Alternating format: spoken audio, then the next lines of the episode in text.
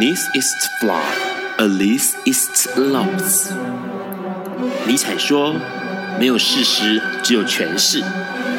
幸好在本瓜的世界里，问题永远比答案重要。今晚，让我们一起。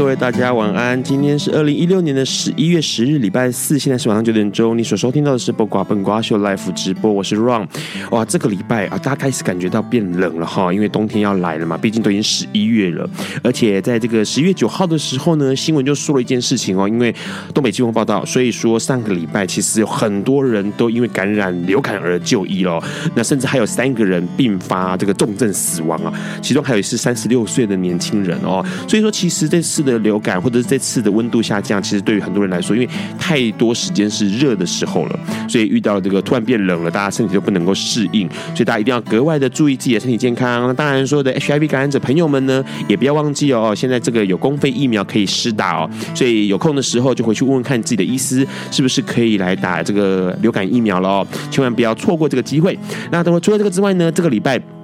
发生了很多的新闻，那这个新闻当然很多人关注的，哎，最重要最重要的就是之前游行之后呢，大家都在讨论一件事情，就是哎，台湾是不是有可能成为第一个啊、同性婚姻合法的国家？因为呢，在十一月八号的时候，这个立委有美女，民进党立委有美女，还有国民党立委徐玉仁呢，他们就拿出了自己的这个平呃婚姻平权的一个民法亲属编条文修正草案，进入到立法院院会了哦，而且顺利的通过了一读。并且交付了司法还有法制委员会审查哦哦，这是非常非常重要的一步，因为过去很多时候这个不仅是草案没有出来，或者是说草案没有共识，或者是说根本就没有到达一一读的程度哦，现在已经进入了。那当然呢，这次的这个整个过程当然还是很多风风雨雨的，因为包括很多人会阻挡啊，我们就很清楚的护家盟就刚刚有了阻挡，从十一月八号早上呢，这个护秘书诶护家盟的秘书长张守一就率领中小人士到立法院去这个拜会。国民党团哦，希望能够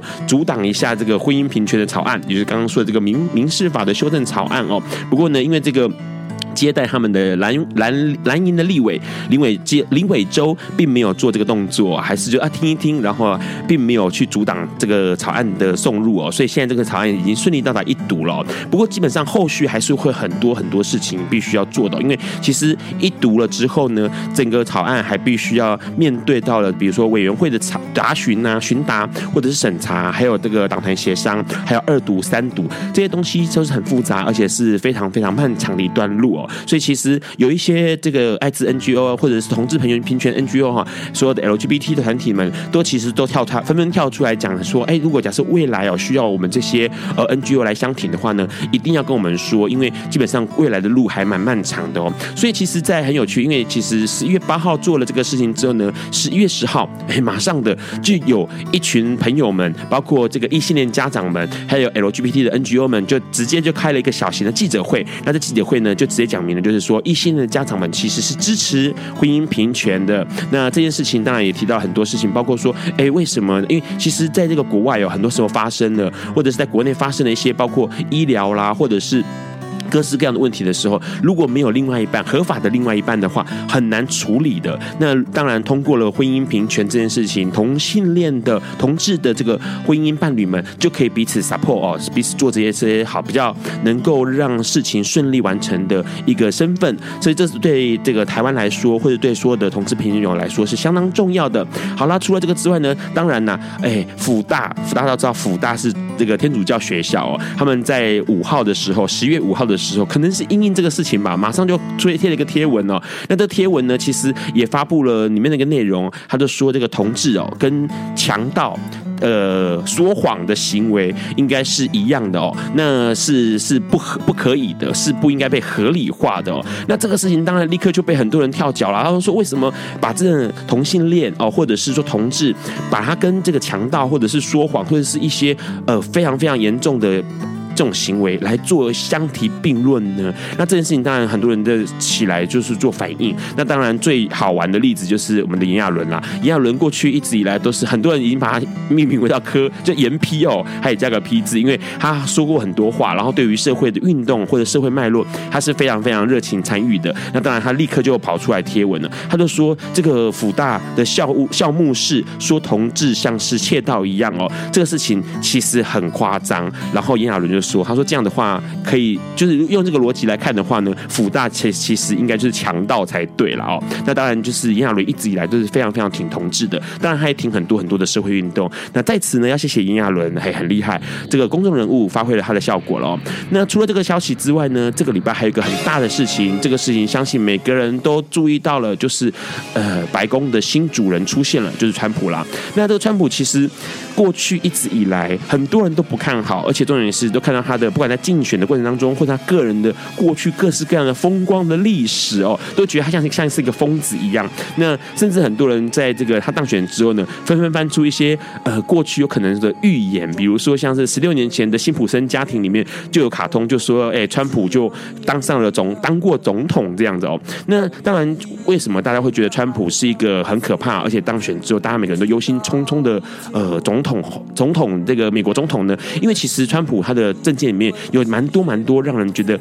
感到害怕的地方哦，比如说我说感到害怕，其实他对于种族歧视或者是女权歧视这件事情也是非常严重的哦，甚至呢，他对于环境的保护这件事情，他也完全不在意，他就是一个商人，OK，他就是希望能够赚大钱的商人，所以呢，很多的研究员发现到一件事情，如果川普当选了之后呢，台湾其实会是第一个。倒霉遭殃的国家哦，那当然最重要的一个地方是因为美国它是一个过去一直以来就是一个呃算是领导全世界的地位，同时也是贸易的很重要很重要的一个协调者。那这次的川普他其实在之前就一直提到一件事情，他会进行锁国的动作，也就是说他不再去相信所谓的自由贸易了。那当然他也可能会因为一些利益的关系哦，他就曾经威胁过韩国跟日本，他说如果假设你不负担一点这个美国当地在日本跟韩国的军事费用的话呢，他就要把美军撤离。那个撤离之后呢，其实到最后面是。台湾必须要独自面对中国，那这个事情其实很多人会觉得说台湾这样子有点危险，因为台湾自己跟抵抗中国是非常非常困难而且呃危险的事情。那除了这个之外呢，当然也有人说到说，川普他的这个动作呢，会让台湾的经济也会有很大的影响，因为台湾过去有很多很多的商品的出口会是先到进到中国，然后加工之后再销往美国的。那如果假设川普他要对中国局部的商品调高那个课税的哦关税的话，有可能台湾。就会跟着连带受到影响了。那这个东西其实对很多人来说，现在目前感觉起来就是不安。可是未来有可能会面对到的是真正的恐怖哦。而且再加上，其实很多人会发现到一件事情，因为相较于呃中国的国家主席习近平来说，川普非常非常的不稳定，而且非常非常的难以捉摸。所以有可能这个习近平他可能会变成全球的老大哥哦，因为他更更懂得很多很多交际应酬，更懂得怎么样。掌握全球的趋势，那川普可能就比较没有那么那么明显哦，所以很多人会说，哎，这个台湾在看川普上台之后的国际形势，有可能就像惊涛骇浪中的一个小船哦，这是台湾要面对到的各式各样的问题。当然，很多人在提到这件事情，看这个事情，还有更多的评论在网络上面会在新闻上面发生哦，那大家。让我也很希望大家能够多关注这些事情，因为这些事情呢，毕竟跟我们是息息相关的。待会我们要请我们的来宾跟我们多聊聊有关哎同性婚姻的事情。在这个之前，我们先听迪克牛仔唱的《勇气》。有一天，亚里斯多德在河边洗脚，他看了看身边的学生，将脚抽出水面，再踏入河中，说：“此水已非浅水。”另一位古希腊哲学家。赫拉克利特也说，人不能两次踏入同一条河中，因为无论是这条河或这个人，都已经不同，就如同历史上的今天。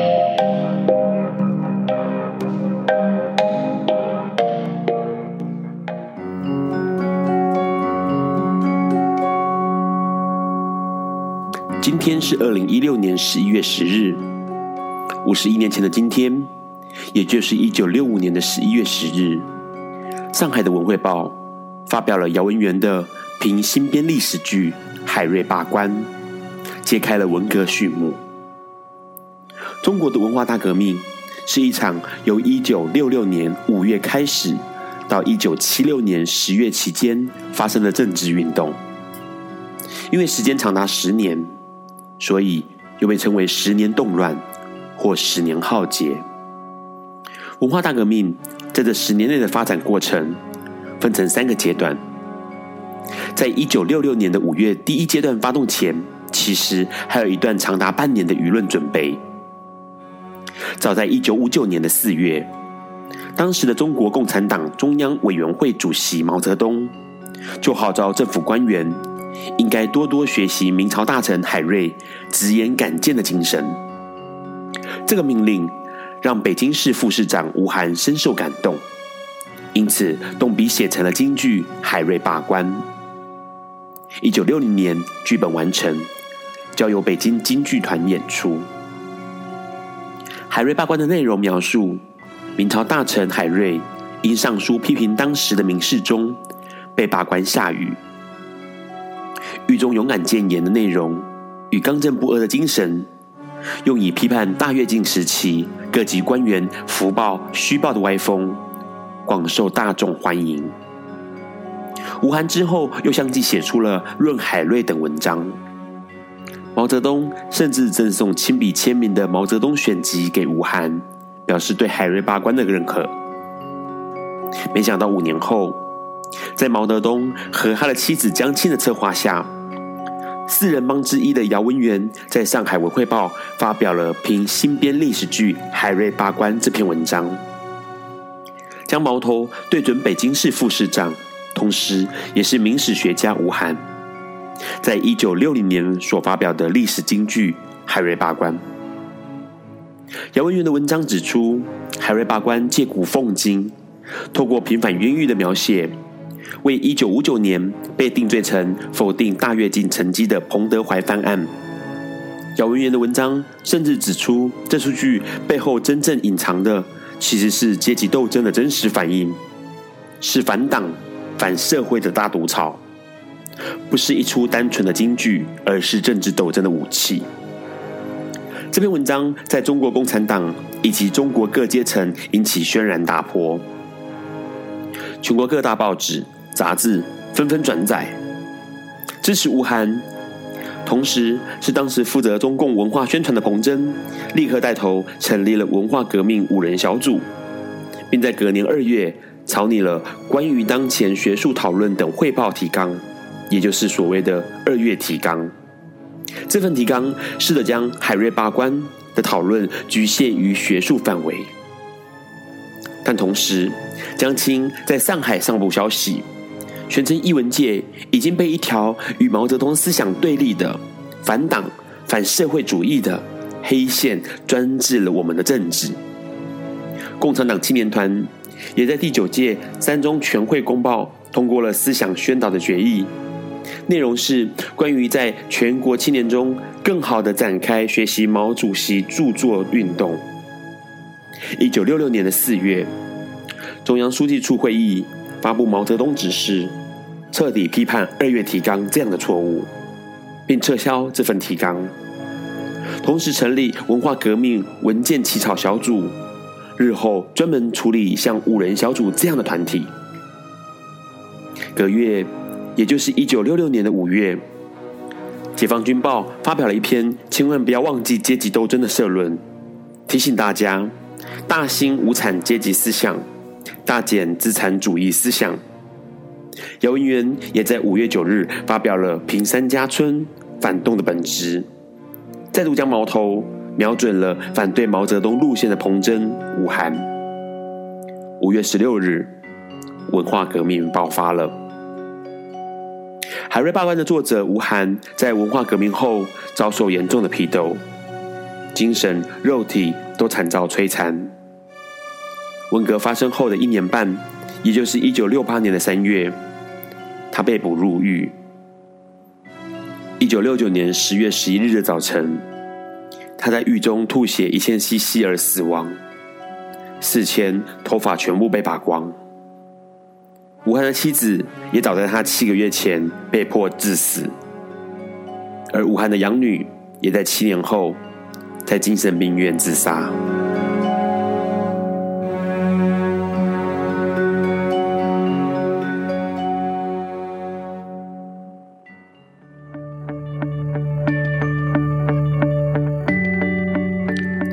是昨天的明天，是明天的昨天。今天可以是去年的今天，前年的今天，甚至是历史上的今天。但今天不会重来。你今天过得如何？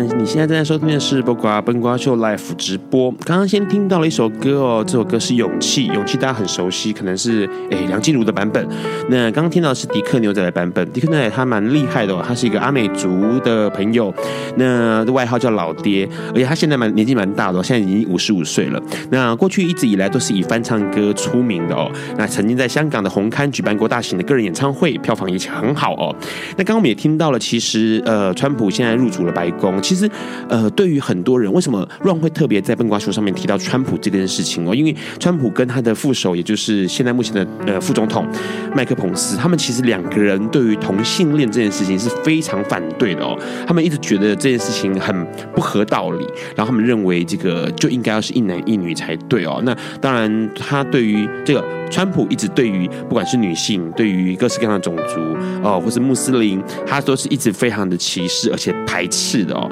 所以未来这个好不容易奥巴马哎帮我们建立了整个以美国为基准点，然后向全世界散播出去的关于同志婚姻的或者关于友善同志的这个概念哦，会不会因此停摆或者开倒车？这件事情其实有待商榷哦。那当然呢，台湾啊、好啊，大家独立一点哦，我们大家自己台湾自己来搞一下这个关于。同性婚姻合法的事情哦，当然这件事情就一直不断在发酵当中。那我们今天的来宾，哎，跟同志平权运动很有关系，他来跟大家介绍一下，嗨，自我介绍一下。好，呃，大家好，我叫张景松，啊、呃，一般朋友会叫我 Ken 仔哈。那我是来自香港，嗯，我曾经创办过两个组织，一个香港彩虹，一个叫彩虹中国。我从一九九五年年底被查出 HIV 阳性，那就已经与艾滋共生二十周年了。我本身是同志，又是基督徒，也是一一个社工哈，就参与同志运动和彩虹的公益有十八年。好，参与这么久的时间，同时又是基督徒，好，然后。哦，对，他叫张景雄哈，那那个呃，很多人会叫他 Ken 仔。那基本上呢，先来聊一聊。每次这个来宾来上笨瓜秀，都要先聊一下新闻，就是你个人的看法啦。目前哎，台湾现在准不要影响这个同性婚姻合法了。那现在目前来说，这个直接用修订的方式，民法亲属编条文修正草案已经通过一读了。那接下来可能可能在往后的例会当中，很顺利的二读、三读过关哦。那你怎么看这个消息？当然是，当然是一个 很很好的消息啦。在对于我们香港人来讲，也觉得整个亚洲大家都会看着台湾。真的，台湾是一个在同运，在包括你们的同志游行的规模，都是整个亚洲最大的嘛。是，所以我觉得有标志性，也希望台湾能够通过之后，可以影响。其他国家地区是，嗯，所以其实基本上这样听起来，景雄会觉得台湾的确是有一个影响力，在同志平权上面有一个影响力的。在华人地区吧，可能我们会觉得啊，在欧美国家，可能的那种运动的那个模式啊，或者别人都是已已经讲人权、讲自由、讲民主。是。那但在亚洲区或在我们，包括在中国大陆、在香港，那我们可能都还没有完全体现那个民主。那在相对台湾来讲，你们最起码可以选自己的总统。那我觉得这个很厉害的地方，所以嗯，我们也。就希望有一个示范的作用吧。是，嗯，其实蛮有趣的。因为刚刚呃，景雄提到一个事情，就是我们可以选自己的总统，然后呢，我们一直表现出独立的状态啊，好，就是一个表现出独立状态。其实很有趣，因为这次川普当选之后呢，哎，有有些人就反映出来，就说，哎，蔡英文好矫情哦，他立刻，我们总统蔡英文就立刻发文啊，总统发文就立刻去恭喜川普啊，恭喜他当选，然后也同时也希望能够跟未来新政府做一个密切的合作，OK，好。那很多人说蔡英文好矫情，很恶心这样子。可是就 Ron 的眼呃观察来说，这个动作很重要，因为当你做这个动作之后呢，你就可以。就是说实在话，就是那个动作，我不知不觉间，就是我是独立的，我独立跟你恭贺，所以我不会让中国跑出来说，哎，我代表中华人民共和国以及台湾向你祝贺。所以 其实有些动作是要做的。那个，哎呀，今天新闻说我们的香港的特首也去恭 恭贺那个美国新总统啊。对，所以要动作要做。那大家就会质疑，那那香港不是一个特别行政区吗？你代表谁呀？是是是，就变成说，其实那个动作如果做的话，而且。其实应该说做久了之后呢，就会不知不觉让大家觉得说，因为其实这是一直以来争取的嘛哦。啊，可是哎，有个问题问一下，其实我们目前来说，像我刚刚提到，在递送这个呃婚姻平权草案的时候哦，就是民法修正草案的过程当中，有一些团体来闹，那个团体我们台湾叫就是有个护家盟，我不知道你们听过啊，很出名，跟我们香港的明光社，哎，对对对对，我要问这个。啊，香港也有有。完全的反对，嗯，为为什么？你你知道他们的情况？那个明光社的反对其实都一样了，他们。都抄一种美国以前的宗教右派，是。其实都在美国，在欧美国家都被被推翻了，或者是被被已经根本就没生存空间的东西，就拿来亚洲拿来华人地区来讲，我觉得就好像卖假药一样，是。在在美国都没没有人卖了，没有人买了，那你就来这边卖哈。但他们讲的都没有新的观点了，反对的那些都是很违反逻辑、违反科学。说说说几个来听听看，因为我们我们听到的护家盟很有趣。他们会说同性恋如果婚姻同志什么人人类灭绝啦，什么降低那个生人兽交啊，然后生育率又会 减少啊什么？那我就很好奇，那你们异性恋就因为看到我们同性可以结婚，然后你们就就不结婚了吗？不生孩子了吗？怎么可能呢？你你对自己的爱情、对自己的那个性性倾向都这么不坚定吗？难道呃你不会因为有两个男人结婚，然后你就跟你的老婆离婚，然后再找一个男男男人？做你老公吧，我相信不会。所以那种很划波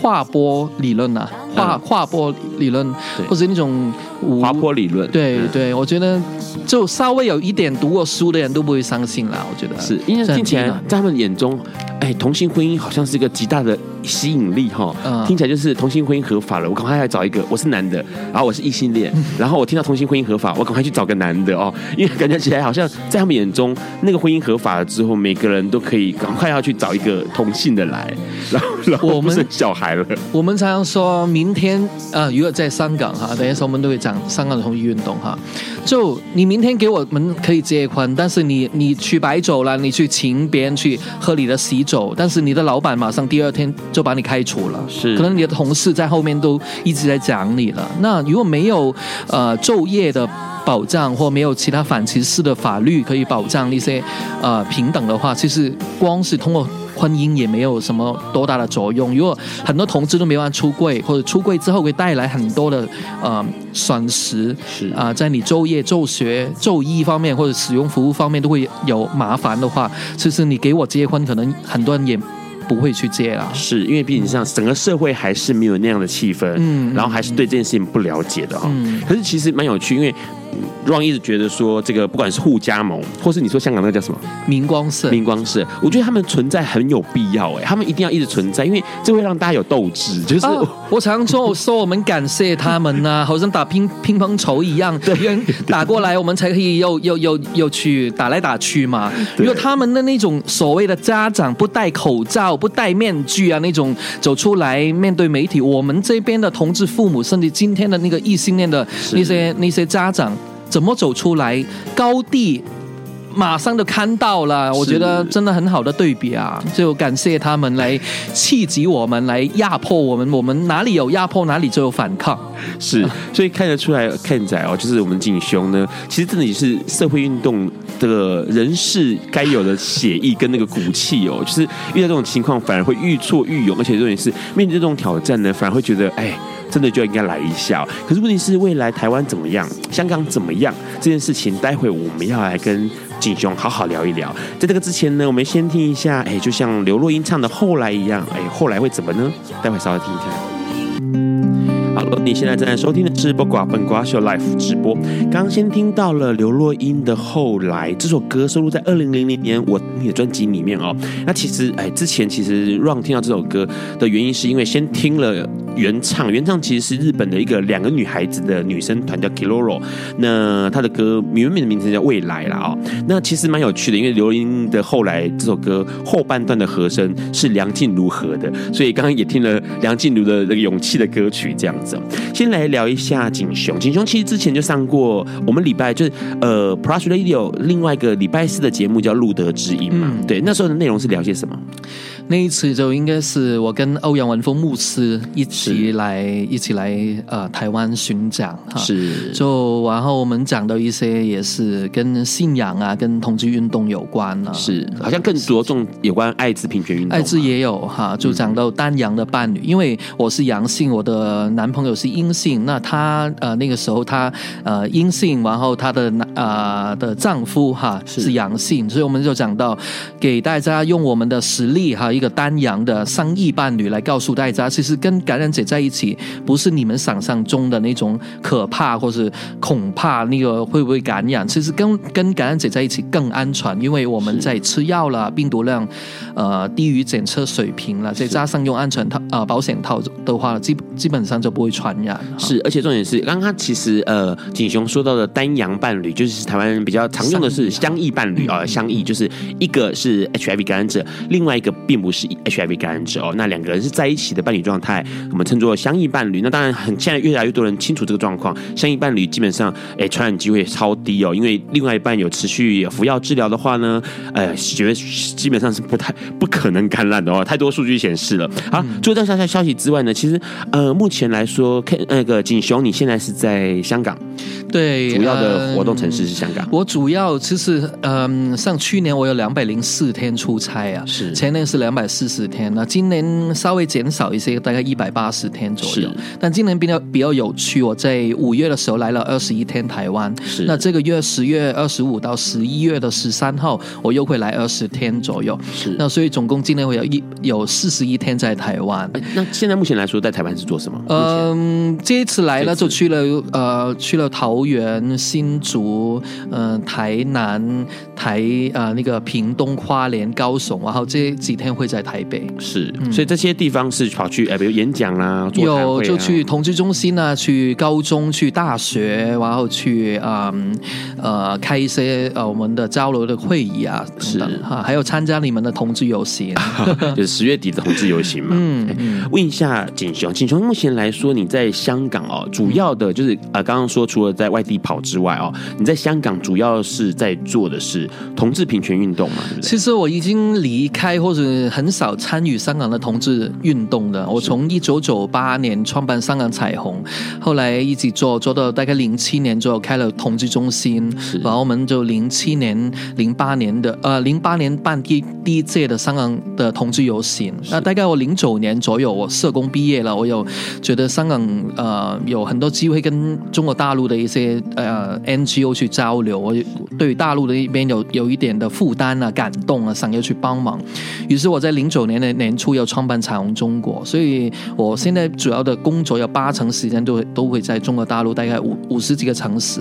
我已经曾经就进过一百多间的大学，还有很多的医院啊、疾控中心啊、同志中心去做工作。所以在香港的部分呢，只是偶尔我可能看到他们的同志游行啊，有爱的吼啊，有粉红一点啊等等的活动，我就刚好在香港，我就会参与，或者我更多是动员在中国大陆的一些朋友啊，他们顺便过去香港参与活动，我我就带他们去拜访一些机构，啊，多做一些交流，或者把香港的一些很好的一些讲师啊，一些嘉宾啊，邀请他们去大陆那边安排他们去演讲啊，讲一些大学的公选课啊等等。是，所以其实基本上多数的时间你还是在大中国大陆。对对对。那中国大陆的话，工作的内容，你觉得现在这样做起来，你觉得感觉起来，中国当然比这个香港哦更缓慢，嗯、对于平权运动这件事情更缓慢嘛，然后更更比较久一点。需要更久的时间才可以做得起来。其实他看你怎么看。如果我们在香港，可能当年跟台湾呃有点类似。你今天去大学去讲一个讲座，关于 LGBT，可能对学生来讲啊，没有什么新鲜感，都听过了，都关注，甚至他们会说我身旁就有朋友啊是 gay 啊或者 lesbian 啊等等，呃比较多可能关注更边缘的性小众，可能跨性别啊、双性人啊那些会感兴趣多一点。但你在中国大陆，你会发现很多学生。对，无论是对于 HIV 或者对于呃对同志呢这个议题呢，他是很感兴趣。哪怕你在某一所大学做一个呃公选课的一个呃一一堂课的嘉宾，只要你预早在微博上面啊，在微信里头去宣传呢，可能在周边别的地区啊，呃别的学校，甚至在别的地区有人会坐火车啊，坐大巴来听，为了听一场讲座，然后大家都可以礼拜天早上九点钟有四百多个学生，有些人站着。两个小时来听你讲 LGBT，讲同志的感情，讲那个丹阳的，刚才讲的商业伴侣的话题，所以你会发现那个市场太大了。光是我们在武汉，一百多万大学生，有 一百多所的高校，啊、呃，高等的院校，然后我们现在只有七所的大学有 LGBT 的社团，然后最近两年就开了一个同志中心了，呃，跟武汉一个组织一起，我们去合租一个地方来开中心，所以未来还有很多很多空间可以做。我们先不。说那种运动是不是一定要上台湾或者香港要上街啊、游行啊、去呃立法会啊或者怎么样？但光是那种教育，或者你接触很多的同志朋友，帮助他们去呃处理这种个案的求助啊、出柜的问题啊、被家里逼婚的问题，还有男女同志要形式婚姻啊等等的一些问题呢，都真的。就很很需要很多人去参与了。这样听起来，其实是中国的关于 LGBT 的概念或者是意识，嗯、那个 know how 的东西才刚开始起步。嗯、所以呃，刚刚其实锦雄用了一个很好很好玩的字眼，叫做市场还很大。我想说，对啊，就是它的潜在还可以开发很多。嗯、那当然，大家对很多事情是陌生的，是模糊的。他们可能辗转的听过，可以翻墙啦或什么，但是听过，可是真正实际上去面对还很少。所以他们就会认为这些这些话题，哎，非常新奇，然后来听。所以你你觉得有可能在这个未来，有可能把香港同运，你过去做同运的概念。复制到中国吗？肯定，武汉好像开始这么做了哦。就是比如说同同志中心，就同志中心这个是其中一个部分可以复复制了，但是那个硬件可能大概参考，但软件其实你还是要需要有当地的本土化本地人来参与的。我只是把香港或者我以前在台湾、去加拿大、去美国交流学习的东西，包括我在社工的专业里头的经验啊，去分享给他们。基于他们怎么配合当地的文化、当地的情况，很很多时候要靠他。他们，而且你真的会很佩服他们的创意，或者他们那种要找空间的那种呃智慧。举例说，今年在呃中国大陆在六月的时候，就有两件事是很有趣。第一个是在厦门，他们搞一个粉红一点一个活动，那拼多一群人穿粉红衣服来野餐啊，在一个草坪哈，那怎么办呢？在大陆能够做吗？呃，那个警察会抓你吗？对啊，他们拍一个。拍一个宣传的视频的时候就被抓了，就被进警察局啊，要验尿啊，各种的问话什么。但最后他们还坚持要搞，那怎么搞呢？就用商业的行为了。我是一个一家公司，我去租一个酒店的草坪来搞派对。那私人范围有三百个人穿粉红衣服在唱歌，在吃东西，在在演讲。那 OK 啊，就可以。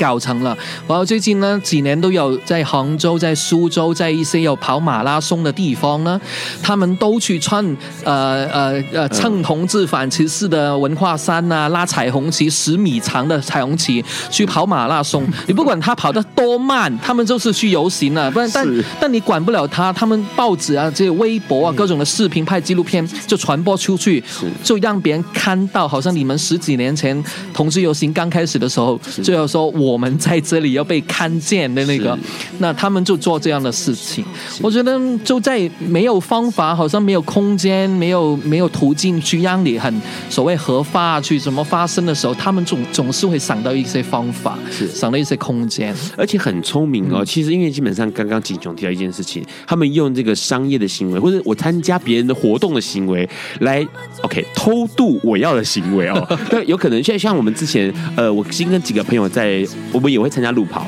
然后我们就会。在胸口贴，嗯，哎，这个支持同无条件支持同性婚姻合法之类的布条。那其实基本上你怎么样扮装，没有人管得着你。那同时的呢，你可能会在路跑过程当中小，哎，就会被其他的周边的人看到；大，有可能被媒体媒体拍到。那这个东西陆陆续续、慢慢的就会被这个意识会被扩散开来哦。那社会大众可能就会知道说，哎，有这么一些事情在发生当中。所以看起来这个中国大陆，哎，很努力哦，他们在做这件事情很努力。不过待会我们要再跟这个景雄多。聊聊有关这个台湾亚洲区或者是香港这个地方，怎么样看待同志运动，或者是艾滋平权运动，还有整个这三地对于社会运动的概念是如何？我们先听叮当的《我是一只小小鸟》。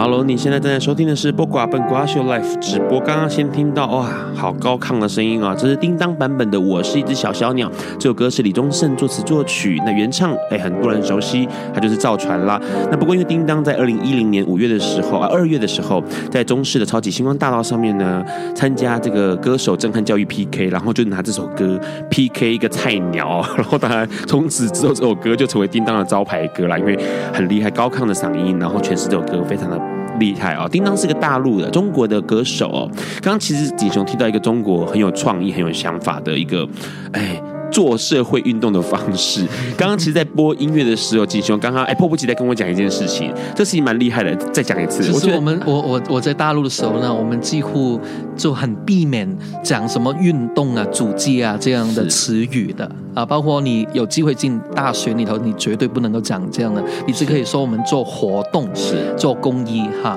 那六月呢，还除了刚才讲那个粉红一点之外呢，还有一个在上海一个骄傲节里头有其中呃。一个活动哈，在上海的一个酒店就办了一个大概一千个人的同志亲友的恳谈会的年会，是那就是在中国那边的那个呃同性恋亲友会主办的。然后呢，有一千人去参加，其中有两三百个都是家长，是同志的父母。你在台上面会看到他们亲家两个一对男朋友的父母两边呢，还有舅舅什么在台上演讲，是然后呢。你说，因为在酒店里头就没人管你，是一个商业行为嘛？是。但一年一年增多，从以前两三百个人、四五百个人，那八百、一千个人呢？明年怎么办呢？今个礼拜就听到他们的宣传就出来说，明年要出海。已经订了一个游轮要去那个韩国，因为饭店里面一千人以上还是要报备。对，要国家通过。超过一千人的话，就用刚刚说出海的方式。那现在出出海的方式，我要上同性恋亲友会，他们已经在全中国有九十几个城市开展活动，有好多的家长就从不接受到走出来支持他们的孩子。他们出差啊，去交流啊，上培训，你知道吗？他们拉着行李箱，里头都是什么小册子啊、传单。他们一上火车，到处见人就派。一上计程车，人家人家问你，你你来干嘛的？我来开会啊，开同同性恋亲友会啊，什么？把握每一每一个见到人的机会都会讲，是就有人有人会说他们是做直销的、传销的什么？但不管怎样，你看到一胎政策下面的父母，他。们没有知道孩子是同性恋之前，可能各种的逼婚呢，安排上亲，到他们知道之后，可能真的会接受不来，或有震惊那个那个过程。但后来因为有机会，不同的家长去不同的去方式的去帮忙之后，他们可以可以超越了，可以支持走出来。然后他们很疼爱他们的孩子，很担心他们老的时候怎么办呢、啊？那个社会歧视我的。孩子怎么办？于是那些父母呢，我常会认认为哈，这个是我的版本哈，在现在过去十六年来，全球已经有二十四个国家地区通过同性婚姻代改哈。没有一个国家的同同性运动是父母走在前头，是是父母出来争取同性婚姻的。我觉得，我觉得在中国大陆或包括这几天看到你们台湾也一样啊，那些同志父母都走出来啊。我觉得这个就是华人的特点特色，就华人的父母真的很爱孩子，不像那些欧美国家或者有天主教、基督教的国国教的地方，他们的父母可能可能因为孩子是同性恋就赶出家门，呃，教会就赶你出出教会。那我们是反过来。父母很疼孩子，是因为其实呃，亚洲我发现亚洲人有一个很大的特点哦，就是父母亲永远在考量一件事情，就是我的孩子以后会不会孤单、孤零零一个人。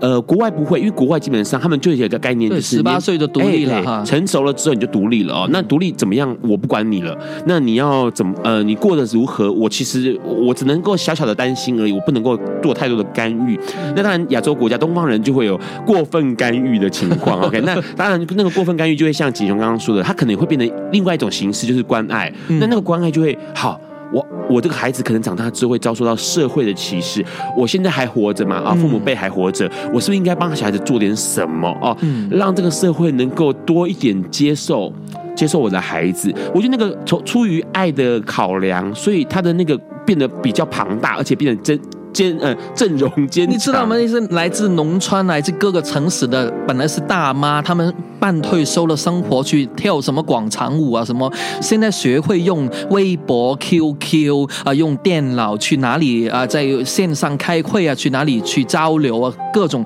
他们晚年生活突然间哇，好精彩！然后跟一群同声同气的父母去哪里玩、哪里旅游，顺便开会。我觉得，我我觉得我们真的。不要低估父母对同志同性恋的接受的程度，也不要错过或不要。剥夺了他们成长的机会，是，嗯，所以其实中国好像这样听起来哦，中国在整个亚洲，可能这个同志平权运动似乎可以很快突飞猛进的，因为有一个 很庞大的父母，哎，一胎化，刚好出来一个重点，一胎化之后，所有的小孩都是父母掌掌心上的宝贝嘛。我觉得看你怎么看了，如果如果运动还是要回到啊、呃、法律的认可的话，这一点可能未必会很快，但是我觉得如果是一个社会层面的。文化的一个影响啊，或者教育方面的话，我觉得从几年前他们只有二三十个城市开展活动，到最近两年五十个城市，到今年九十几个城市，三线、四线的城市都都可以搞父母的恳谈会。你真的很难想象，整个中国真的市场这么大，他们父母父母不停的影响出去呢。包括他们的媒体也有时候对同志这个议题，不知道为什么还中央台啊什么，他可以连续五天晚上黄金时间来做同性恋的专辑，是，然后那个记者用了一年多时间来采访四五十个个案，是，用一年来做一个节目啊，好认真的，所以。他也有他们的一个好处。当然，如果你是一种，呃，去跟女性主义啊，呃，女性平权啊，或者你你是有些 NGO 是拿外国，特别是美国那些，呃呃，包括人权的一些基金会的拨款呢，可能你就马上变成敏感了，马上就会好多时候会被约喝茶，或者你的活动也会临时停办啊，呃，你住的酒店临时停电，或者 你你就没办法。办了，好多时候我们现在在大陆那边的同志组织都会遇到，其实也有一些啊、呃、各种的。呃呃，不容易哈。是，其实呃，锦雄说的这些内容哦，会让 Ron 很惊讶，或者刚刚 Ron 会说同呃中国的同性平同志平权运动、同志平权的这个概念似乎突飞猛进的原因，是因为呃，在二零零七年的时候，那时候其实台湾还没有开放这个中国的朋友来台湾做自助旅行哦，所以他们每次过来一定要用商业或考察，或者学校的教学之类的。那那时候其实就五个男孩，五个五个。代表不同县市的同志社团的人来台湾见习，有关台湾的用大学的名义啊，邀请来学术交学术的交流。对，然后那时候他们光是进来台湾就花了很多时间，所以呢，他们其实错过了游行了。嗯，但是他们在游行之后呢，来台湾之后，还是有参加我们的呃游行后的研讨哦。那那时候其实蛮有趣，因为那一年 Ron 操作了一个事情，就是我让这个张惠妹担任彩虹大使。嗯，然后其实那时候同时我们有一个彩虹地景，就是在东。东区的地方，嗯，做了我有参加那一届，二零零七年那一次。那那个时候，其实我们在检讨会的时候，我其实就提出一件想一个事情，就是说，我觉得我那时候打了张惠妹这个牌，其实不应该打她这个牌，因为她是是张好的大牌哦。那如果假设今天，因为今年的那二零零七年的时候有那个彩虹地景哦，这已经够足够上头版面了，因为让在操作。同志平权运动的时候，都会以媒体考量，所以我说那时候其实地景就已经能够上，吉林抢到版面了，不需要拿出张惠妹来。那可是那时候其实我们在讨论起来之后，发现一件事情，他说，呃，因为如果假设今天其实张张惠妹是好的，为什么？因为像中国，中国那边的朋友跟我们讲讲说，其实中国是不能够讨论同性恋的，他们媒电视上媒体上面绝对不会出现这个事。可是问题是呢，他们为了要讲张惠妹，他们就只能说哦，台湾的这个歌后，然后张惠妹帮同。同志帮同性恋族群 站台唱歌，这样，所以就提到了同性恋这个字眼。他们以前是不曾在电视媒体上面看过这个字眼的，所以其实是有个突破。但是刚刚为什么会讲这段内容呢？因为刚刚让听到了。呃，景雄说的，现在中国的很多电视节目会去做同性恋专题。其实，二零零七年到现在二零一六年，也不过才九年的时间，可是那个变化是大的哦。而且刚刚其实有有有一个想法，有一个有个东西跑出来，是因为很多时候的政治或政府的思考逻辑，或者他们的呃行政方向，有时候是民间带起来的。嗯，举个例子来说，其实很早以前，奥巴马他其实是不喜欢同性恋的。嗯哼，OK，他也是反对同性婚姻的。可问题是到最后面，哎，我们都看得到嘛。去年整个美国全部同性恋婚姻合法了，呃，为什么呢？因为他知道民意，整个美国都在吵说应该要让同性恋婚姻合法。那奥巴马其实他不喜欢，他也必须要顺应着民意去做这件事情。那说实在话，现在中国这么多这么多，尤其越来越多越来越多，OK，从武汉开始啊，越来越多越来越多的，不管家长或者是这个小朋友们开始出现了。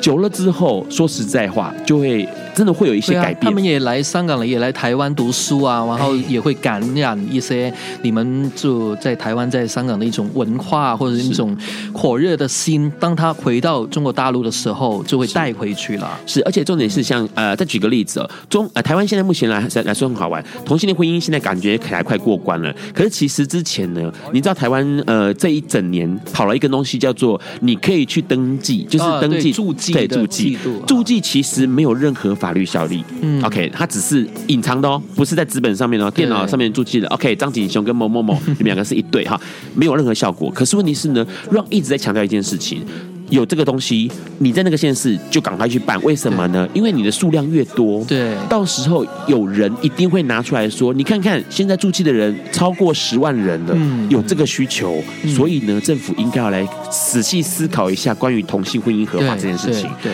如果假设今天推行了一年，好啦，五十个人住记，那就是那个数据拿不出来嘛。对，那时候其实有个做法，那个东西就是那个。地方包围中央，就是把各地方，因为这件事情是各地方自己管嘛，然后我们来包围，所以其实。台湾这么做，中国现在虽然不晓得是不是这样的操作，可是似乎有这个脉络在。香港有没有有没有什么样的动作啊？在大陆最近就是长沙一对同志，他们就去打官司啊，就是说告那个民政部啊，不给他们领证啊。是。但香港呢，我想说，香港其实，在从零八年搞香港同志游行到现在呢，几乎按我的印象哈，我就最近几年都应该。没有没有什么改变，所以在官方哈，在主办方里头呢，游行的主题跟口号呢，几乎都没有讲同性婚姻的啊啊，原因是。呃，大家比较的所谓运动的搞手觉得，在这个阶段，在香港来讲，特别是在那些反同的势力上，他们已经很很多，好像你们台湾讲的那种啊，呃，上纲上线的那种说法，所以我们觉得应该先去推那个反歧视的性倾向反歧视的那个条例哈、啊，能够保障就业、就学、使用服务方面的平权。那至于伴侣法也好，婚姻法也好，可能是下一个阶段才才推。当然，嗯、呃。其他。呃，在香港的运动里头也有几个板块，除了搞同志游行，还有粉红一点啊，还有那个大爱同盟啊、粉红同盟等等的一些的的组织，他们也用很多方法去游说那些跨国的企业啊、银行啊，啊、呃，有同志友善的政策啊，从从从商业、从商界来带动政府也是一个方法。然后就是民歌那个呃黄耀明的何何韵诗，他们出柜之后也带来好多的艺人歌手也来参与同志的。活动，包括他们为粉红一点为为同志游行的时候站台啊，来演唱啊，也带动他们的歌迷啊，呃，那些粉丝来也来了解这个话题。我觉得其实就百花齐放，而且呃，就各个不同的人、不同的专长，就大家在在分工，在在合力去做一个事。听起来香港很热闹，一些但中间也也也有的，因为强调跟你们台湾过去都一样，中间也有很多争斗啊、争拗啊 那种吵架的时候的也会有的。好，待会我们在最后面的一段里面要跟锦琼再多聊一点啊。其实当然节目时间很短，不过很精彩哦。看到香港的百花齐放，而且重点是呢，香港做运动很棒，因为什么？因为他们有 Beyond 的光辉岁月可以一直陪着他们。我们先听这首歌。爱因斯坦说：“这世界不会被那些作恶多端的人毁灭，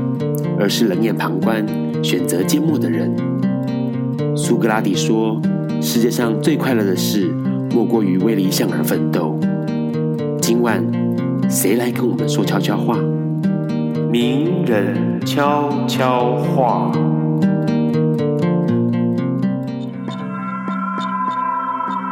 各位好，我是作家许优生。当我们察觉到内心有所害怕，千万不要觉得愧疚。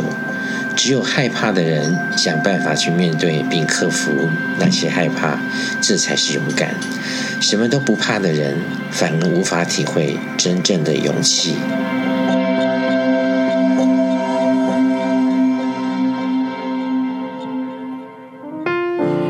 你现在正在收听的是《不挂笨瓜秀》Life 直播。刚刚先听到了 Beyond 的《光辉岁月》这首歌，台湾人都很熟啊，所有的人应该都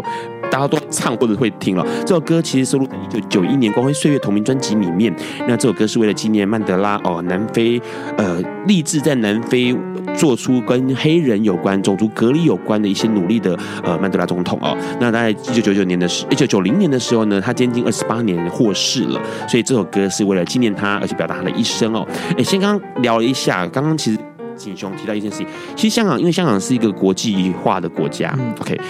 我会用国家，我不用地区。对我，我认为你要我一直强调台湾是个国家，OK 好。然后是重点是那个国际化的，然后重点是它有很多的资源，那个资源是来自外来的，所以很多像刚刚说的粉红点啊这些活动，其实就很多的资资源跑进来，会有一些就跨国的银行啊、投资银行或者一些航空公司之类的，是等等保险公司啊之类的，两面刃，哈，就是像刀子一样两面啊。当然是好好处，就更多的资源或者更多的力量。那另外一面当然就是刚。刚其实锦琼就想要想要很想要讲一件事情，就是他可能更商业化了。对啊，你可能更中产了。你像如果你要邀请那些明星歌手啊，他们又有好的舞台、音响、灯光哈，甚至现场的乐队啊什么，你你你你光是港币都有十几万了，搞一场的活动，为了那几个小时，有十几万的钱，你花这个 NGO 一年去做服务啊、做活动啊什么的经费，可能更好。但是没办法，你你必须有这样的明星歌手。媒体才来报道，而且那些赞助才会来，否则他不会给你看不到嘛。他给了你之后看不到不不行的，所以这个就会引起我们的会有争论，说那那个草根的声音在哪里？性少众或呃更少数的人能不能够发声？或者你要兼顾那些呃企业呃，他可能你比较政政治的声音你不能不能不能够讲了，那你你要牺牲。然后怎么去平衡？其实这种很很有趣一个重点哦，因为其实呃，Ron 在做同志平台湾的同志平权运动的时候，嗯、注意到一个状况，这几年其实它越来越综艺化，它越来越园游会的感觉。嗯、可是一直维持着一件事情，因为其实呃，Ron 大概在二零一一年之后做完了之后就休息，然后二零一四年的时候也稍微再回国做一下这样子做游行的部分。那其实有个重点，因为。我们台湾的游行有一个坚持，绝对不拿政府的钱，嗯啊，绝对不拿商业赞助的钱，嗯，那商业赞助可以。怎么样买车子？就是呃租那个彩虹彩色车嘛，红车绿车呢？因为车子要有引导车车队，所以就是租那个车子。车队的车子非常便宜。OK，DM 的广告他们也可以一格一格算赞助，可是都很便宜。好，他绝对不会是大笔的钱。那绝大多数大笔的钱就是用募款募来的。那我觉得那个东西很有趣，因为我不会让任何人能独大，就是说我绝对不允许呃舞台上面有个背板，就是什么什么什么什么什么企业，然后台湾同志有行，就我们绝对不允许这个。事情发生，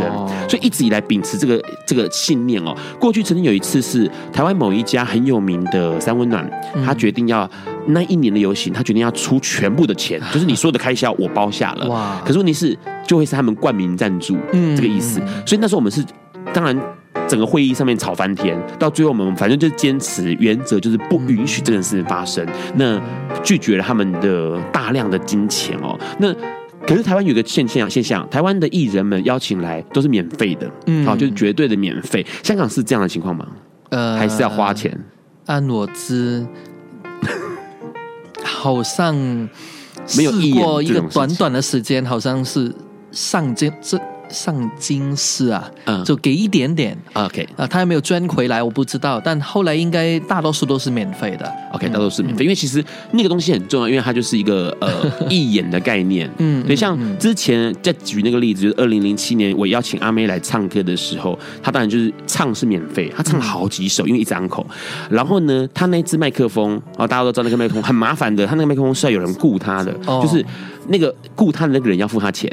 一天是八千块钱，就是那个麦克风出场，那个人一定要付他钱，因为他要去调音，然后去照顾那只麦克风。那那时候就问我们说，我们有没有钱？我说我们完全没有钱，真的没有钱，早期真的没有完全没有钱。然后他就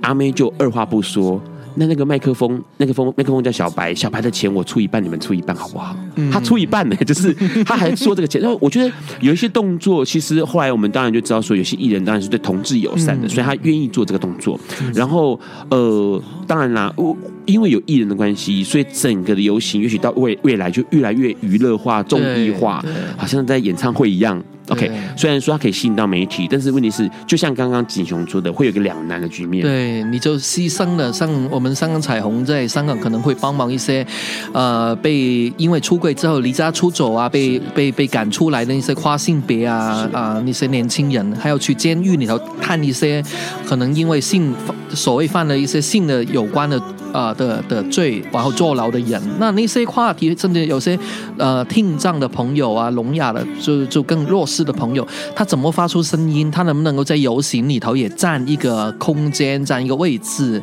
那或者在粉红一点的时候，也可以用一个舞台来来来来讲他想讲的东西呢？这中间可能就有好多的考量，中间可能在流程那个活动的流程的安排，可能有中间真的很多取舍。所以其实看起来。呃，同性婚姻这个事情，它可能真的不会是整个社会运动、同志社会运动里面、同志平权运动里面非常非常大的一块，因为好多好多东西还要注意到嘛。嗯刚刚锦雄都提到了，不管是跨性的，或者是这个残障的同志们，嗯、还有你们讲的 S S M 啊，呃，哎、对开放性关系的朋友、啊，对，这些这些朋友就是完全是比较更边缘了。嗯，对，他可能更需要更多的呃声音或是了解，不然说实在话，整个圈子里面，OK，同志圈里面对于主流的。可能对于这些非主流的完全的不了解或者是排斥了。先快速讲一下，你未来有什么想法？就是未来就希望能够继续在中国大陆能够多去一些还没有去过的地方，还有希望能够培养更多新的组织出来，然后成立一间一间的同志中心。我希望短期的两三年把武汉的那个中心能够成为一个示范点，一个实习点哈，让让他们来香港来台湾之前可以去武汉来学。习，然后把武汉这个做法能够复制到整个中国很多的地方。然后第二个就希望自己能够。能够健康的好 继续享受生活，然后再呃跑跑来跑去，在两岸四地啊到处去交流学习，认识更多的新朋友。那情感方面，我不知道。我去年我八月来台湾的时候，我的男朋友呢在同光教会里头向我求婚。但最近呢，呃，今年的八月初呢，他又跟我说要分手啊。他说我已经习惯了，嗯、呃。就一个人的生活，反正你都这么忙了，有没有你我都一样。那我本来说我们都在一起七年了，那这么多的朋友都见证我们的爱情，有从不看好到哎惊讶，你们竟然可以七年都没有分了。最近告诉大家我们分了之后，大家就觉得好惊讶，好像不是不可以相信。不过呃，我不知道，我们总之有想过，如果台湾通过同性婚姻的时候。也允许我们三个人过来领证的话，我们应该要跑来台湾注册，然后在台湾的教会可以行举行婚礼，是，嗯，我还是还是会保留这个美好的梦想。OK，，好，就像其实呃，台湾跟香港很不一样，香港跟中国很靠近，所以在中国做这些事情，嗯、香港人的锦雄相信可以更得心应手，因为相对于台湾来说，要我们过去那边做这些事情，实在是呢有点麻烦哦，所以当然中国大陆就要请锦雄多照顾了，好不好？哎呦，哎呦，没有，那边发展的很好，那边父母会挺你的。那现在新听到的是哦，我这个景雄点帮我们点的最后一首歌是《天梯》，它是 C O Star 的一个团体，香港的四人团。呃，台湾人可能比较不熟悉他，不过他们很厉害。他们这个呃有一首歌就是这个《天梯》，二零一零年出来之后，到二零一五年 YouTube 点阅率超过了一千万次哦。那下一周的来宾会是台中游行的筹备的小 K，他要来告诉大家，十二月十七号就是台中同志游行了。那当然这么晚，哎，有什么原因？然后当然台湾台中同志游行跟其他地方同志游行不太一样，来聊一聊。今天很谢谢景雄，下次来台湾也要来再来笨瓜秀。好，好啦，那我们今天就先到这里告个段落，大家晚安喽。嗯，晚安，拜拜，拜拜。